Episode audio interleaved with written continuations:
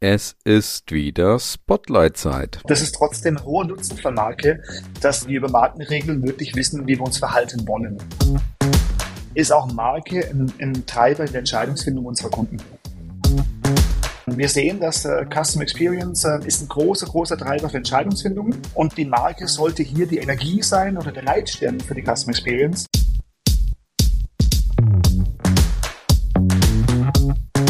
Fünf schnelle Fragen an Patrick Frank, CMO bei Evoclar Vivadent. Und weiter geht's mit unseren Gesprächen und mit unseren fokussierten Gesprächen vor allen Dingen. Und ich habe wieder einen wunderbaren Gast virtuell mir gegenüber sitzen und zwar den lieben Patrick Frank. Grüß dich, Patrick. Grüß dich, hallo Colin, wie geht's dir? Wunderbar. Wie geht's dir? Passt. Wir haben letztes Jahr 100 Jahre Feier erfolgreich überlebt. Sehr viel Fokus drauf. Und ähm, jetzt sind wir wieder zurück im Alltagsbusiness und tun das, was uns am meisten Spaß macht. Das heißt, die Marke Ibuka pflegen. Sehr schön. Das soll unser Thema sein, auf jeden Fall. Patrick, du darfst dich einmal ganz kurz vorstellen. Wer bist du? Was machst du? Genau. Patrick Frank ist mein Name. Ähm, bin gebürtig Deutscher, habe in vielen Orten der Welt gelebt, sehr viele Eindrücke sammeln dürfen, USA, europäischen Ausland. Bin jetzt seit 2019 bei der Ivoclar und 2000, seit 2021 als CMO im Vorstand. Sehr schön. Das ist schon mal eine gute Überleitung, gerade wenn man jetzt nochmal hört, dass du eine bewegte, auch sozusagen weltweite Historie hat, weil meine Einstiegsfrage für dich wäre, was bedeutet eigentlich Markenführung für dich? Und da haben sich vielleicht auch ein paar Reize aus aller Welt vielleicht auch eingebunden oder vielleicht auch nicht. Deswegen, also meine Frage, was heißt Markenführung für dich persönlich? Spannende Frage, Colin. Ich, ähm, ich hole ein bisschen auf, Gerne. du ähm, unterbrichst mich dann, wenn es zu weit ist. Markenführung heißt für mich ein gesteuertes Managen von Kundenwahrnehmung zu Firmen. Und das mal so der, die größte Klammer. Ähm, ihr habt so einen schönen Begriff, Marke ist ausgedrückter Wille und genauso sehe ich es auch. Und im Empfänger bei unseren Kunden, bestehende oder künftige, es ist wirklich, was geht dem, dem Konsumenten durch den Kopf, wenn er an uns denkt? Und ich habe äh, die Marke aufbauen dürfen bei, bei Sonos damals äh, und da hat man gemerkt, das war anfangs eine äh, IT-fokussierte Marke, wurde dann zur Lifestyle-Marke und das hat den, das Wachstum von Sonos damals äh, nachhaltig unterstützt. Jetzt bei Evoclar ist Marke äh, für mich erstmal wirklich eine, eine Orientierung für all unsere Kolleginnen äh, weltweit, ein Rahmenwerk über Markenregeln, wie wir uns äh, im täglichen Verhalten mit Kunden, aber auch intern geben möchten. Wirklich so ein, so ein Regelwerk, ein Rahmenwerk, so ich Marke für mich ähm, ähm, definieren. Klingt erstmal ein bisschen unsexy, aber ich glaube, das ist trotzdem ein hoher Nutzen von Marke, dass wir über Markenregeln wirklich wissen, wie wir uns verhalten wollen. Jetzt hast du die zweite Frage schon vorweggenommen, nämlich was bedeutet Markenführung auch ah. ausgehend von dem Selbstverständnis bei, bei Evoclar. Aber wir können das noch mal ein bisschen spezifizieren, weil da möchte ich natürlich noch ein bisschen mehr mhm. auch auf die Reise mitgenommen werden und auch ein Stück weit hinter die Kulissen von Evoclar. Wie kann man sich vorstellen, wie sich Markenführung bei euch auch anfühlt? Wie drückt mhm. sich das aus? Wie, mhm. wie sind da die Mitarbeitenden, deine Kolleginnen und Kollegen sozusagen auch gepolt? Wie sind die unterwegs? Sehr gute Frage. Ich glaube, die wichtigste, einfache Antwort ist, Marke ist keine Aufgabe von Marketing. Marke betrifft alle. Und da geht es um Markenerlebnisse. Wenn meine Kolleginnen in der Logistik ein Paket verschicken, wo ein kleines Produkt in einer riesen Box ist, ist das ein schlechtes Markenerlebnis. Ne? Und das wirklich allen klar zu machen, dass Marke uns alle angeht, ist unsere Aufgabe. Das ist so ein Teil der Antwort. Der zweite Teil ist, dass ähm, vor allem Gesundheitswesen gibt es sehr viel äh, Research, dass Marke immer wichtiger wird. Es geht um eine Gesundheit und daher möchte ich schon auch Vertrauen haben. Marke sollte Vertrauen schaffen in das, was, was der Anbieter dann offeriert und auch da legen wir sehr viel Wert drauf. Wir machen das Ganze aktiv gemanagt als strategisches Element, weil wir überzeugt sind, neben all dem, was wichtig ist, Produkte, Services, Dienstleistungen, ist auch Marke ein, ein Treiber in der Entscheidungsfindung unserer Kunden. Das ist eine sehr schöne Überleitung, weil mich würde jetzt interessieren, wenn du uns auch mal in die Kulissen eurer Industrie, also der Dentalwelt vielleicht auch mitnimmst. Wie stellt man sich denn eigentlich Markenführung auch in diesem Bereich vor? Und da wird mich vor allen Dingen auch so ein bisschen Rückblick auf die letzten 10, 20 Jahre vielleicht auch, auch, auch interessieren. Wie funktioniert Markenführung in der Dentalwelt? Hat sich dort irgendwo was verändert? Gab es da Meilensteine? Konnte man da irgendwo spüren, dass sich etwas verändert hat in, in eine oder die andere Richtung? Nimm uns auch da mal so ein bisschen mit in die Branche. Ja, sehr, sehr gerne. Was ich wahrnehme, ist, dass es zwei große Veränderungen gibt. Sehr, sehr viel in der Vergangenheit war Expertenwissen ähm, der Mitarbeiter in den Unternehmen im Gesundheitsbereich. und auch ein Bauchgefühl.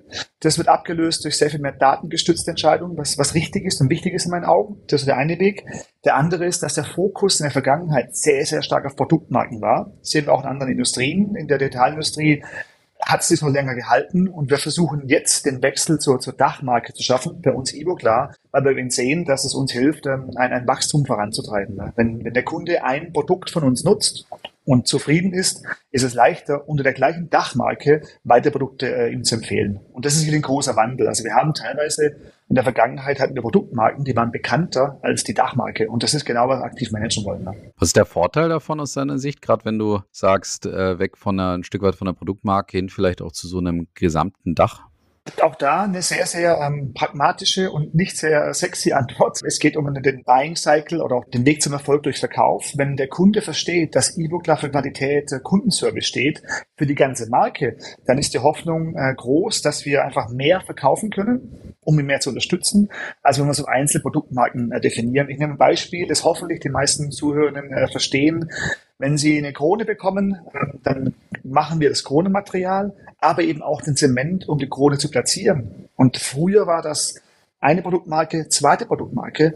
Heute ist der Fokus auf Ivoclar und da ist eben das Vertrauen des Zahnarztes in dem Fall groß in die Marke Ivoclar und wir haben die Chance, einfach äh, mehr mit, mit ihm gemeinsam einzusetzen in dem ganzen Workflow. Es erschließt sich dann auf jeden Fall, weil eben genau dieses Vertrauen in das Gesamtsystem auf einmal natürlich auch entsteht mhm. und, und das natürlich für den, sowohl wahrscheinlich für den Anwender, Zahnarzt, Zahntechniker, ähm, aber auch natürlich für den Patienten im, in dem Falle dann natürlich irgendwo entsteht, beziehungsweise dieses Vertrauen wahrscheinlich auch ausgedrückt werden kann. Interessant finde ich an dem Punkt trotzdem, ich kann mir vorstellen, dass es früher vielleicht irgendwo trotzdem so ein so ein Stück weit ein vertriebsorientierterer Ansatz war, weil natürlich Vertrieb ist ja wahrscheinlich liebt, irgendwie so unterschiedliche Produkte zu haben und immer was Neues im Koffer zu haben und dann, also so stelle ich es mir irgendwo vor, dass er dann zum, zum Zahnarzt, zum Zahntechniker geht und sagt, ich habe hier wieder was Neues und das heißt XY und alle gucken erstmal und sind neugierig und so weiter. Und jetzt ist es natürlich insofern eher ein markenzentrierter Ansatz vielleicht, weil er jetzt eben sagt, okay, ich komme von Ivo klar und, und das ist so ein bisschen das, was vielleicht mir den Vertrieb am Ende erleichtert. Also äh, andere Frage oder vielleicht Frage da, anschließend, wie fühlt sich das für den Vertrieb zum Beispiel an? Ich weiß gar nicht, ob Vertrieb jetzt der richtige Begriff für euch ist auch, aber äh, merkt der einen Unterschied zwischen, wie gesagt, aus, aus meiner Sicht erstmal produktmarkenzentrierter hin zu markenzentrierter? Mhm. Sehr gute Beobachtung, Colin. Und ich ergänze gerne zum Vertrieb, gibt es auch so, jeder Ingenieur möchte seine eigene Marke haben. Auch das hatten wir ganz, ganz stark. Es gibt Vertrieb und auch Kunden sehr viel Erleichterung. Wir hatten eine sehr, sehr komplexe Markenarchitektur geschaffen. Das Naming der Produktmarke war so komplex, dass der Kunde und auch der Vertrieb das nicht mehr verstand. Ich habe, wie gesagt, vor viereinhalb Jahren gestartet. Ein Kollege aus dem Vertrieb sagte, du wirst fünf Jahre brauchen, alle Marken zu verstehen alle Produktmarken, sage ich, okay, da kann ich helfen. Äh, wir haben jetzt über die Marke, über die strategische Markensteuerung die ganze Architektur angeschaut und sind wirklich auf der sehr, sehr generische Namen mit dem Fokus auf Ivoclar, Ivoclar zu stärken. Und das ist dann auch für Vertrieb eine große Hilfe, weil er eben sieht, wenn der Kunde, kann ich meine 15 Minuten, die ich habe investiert, um den Produktnamen zu erklären oder den, den Wert zu erklären und wir wollen den Wert erklären den Kunden. Schön. Das ist eine große Hilfe im Vertrieb. Sicherlich ein, ein, ein längerfristiges Arbeiten ist nicht schnell, der, der, Erfolg, aber wir sehen, dass es ankommt. Und auch da gibt es ähm, Kolleginnen, die, die sind da offener, andere sagen, ich mache das seit 30 Jahren so, wir haben lange Zugehörigkeiten. Aber auch da, ähm, wir, wir versuchen das Ganze als Pull anzusetzen, äh, im Detail, in die Tiefe zu arbeiten, Erfolge zu erzielen, das zu teilen und dann kommt der Rest äh, automatisch hoffentlich an Bord und, äh, und zieht dann mit. Das ist auch eine schöne Überleitung zu, zu unserer vorletzten Frage, nämlich was, was ist denn die Wirkung von dem, was du und ihr da gerade umsetzt? Merkt man eine Wirkung sowohl vielleicht funktional oder rational besser gesagt und auch emotional aus deiner Sicht? Also rational in Form von Fakten etc. und auch emotional, was so vielleicht auch an Rückmeldung, Resonanz aus dem Markt, aber auch von deinen Kolleginnen und Kollegen kommt. Ja, sehr viel. Also emotional wie auch rational. Ähm, rational, wir machen jährlich wie viele ähm, meiner Kolleginnen wahrscheinlich da draußen äh, KPI-Messungen und wir sehen, dass die ungestützte Bekanntheit äh, sich stark verbessert, stark erhöht. Und wir machen keine dezidierten Brandkampagnen. Für mich ist das eine Erklärung, gibt bestimmt mehrere Erklärungen. Die, die konsequente äh, Herangehensweise bei Marketing Assets, alles on Brand und wirklich konstant on Brand. Äh, das heißt, der, für den Kunden ist es einfacher, uns zu erkennen. Das ist der eine Teil. Emotional, ähm, die Emotion war sehr, sehr groß für einzelne Produktmarken. Und wir sehen jetzt einen Shift auch über den weltweit einheitlichen Auftritt beim Messen zum Beispiel, was immer noch ein intensiver Kontaktpunkt für uns ist, für Mitarbeiter und Kundinnen, äh, wo wir sehen, dass einfach die, dieses Aufladen der Marke Ivo klar sehr, sehr gut funktioniert und alle sind dahinter und äh, sind auch stolz. Auch dieses äh, Mitarbeiterstolz nach intern sehen wir, sie sind stolz, für Ivo klar zu arbeiten und begrüßen diese Einfachheit in der, in der Architektur, im Naming, weil die Welt ist komplex genug für, für unsere Kolleginnen wie auch für unsere Kundinnen. Ne? Super, wunderbar. Dann die letzte Frage. Wie wird das Ganze weitergehen? Wir werden die nächsten 20 Jahre in der Markenführung in eurer Industrie, in eurer Branche auch aussehen. Und was bedeutet das am Ende des Tages auch für, für Ivo klar? Wir können die Frage auch noch so weiter ergänzen, aber vielleicht stelle ich die, können wir ganz am Ende drauf kommen. Wird Ivo klar auch die nächsten 100 Jahre noch erleben? Aber du kannst auch zuerst auf Ich kann mal nicht zuerst. Ja, habe ich auch gerade gedacht. also wir haben das 100 Jahre Jubiläum in den Fokus gestellt, die nächsten 100 Jahre, weil wir sicher sind, dass wir auch die nächsten 100 Jahre erfolgreich arbeiten können. Es wird sich vieles verändern, ganz bestimmt. Aber Ivoclar hat sich immer durch Innovation ausgezeichnet. Innovation war sehr, sehr oft in der Chemie, im Material.